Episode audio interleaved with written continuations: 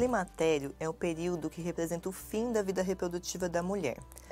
Mais ou menos 75% das mulheres que passam por esse período vão apresentar um sintoma chamado ondas de calor.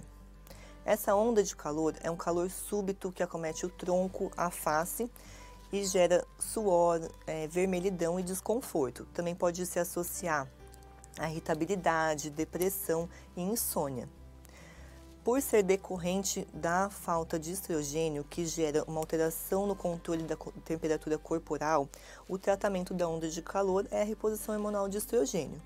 Mas nem todas as mulheres podem utilizar o estrogênio, então nós temos algumas outras opções menos eficazes, mas que podem ser utilizadas, como antide alguns antidepressivos e a gabapentina e a clonidina.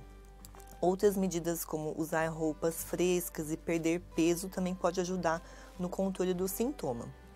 A maioria das mulheres vai apresentar esses sintomas por poucos anos depois da menopausa, mas algumas podem ter os sintomas mais é, por um tempo maior. Então essas mulheres vão precisar de um acompanhamento de um tratamento mais prolongado.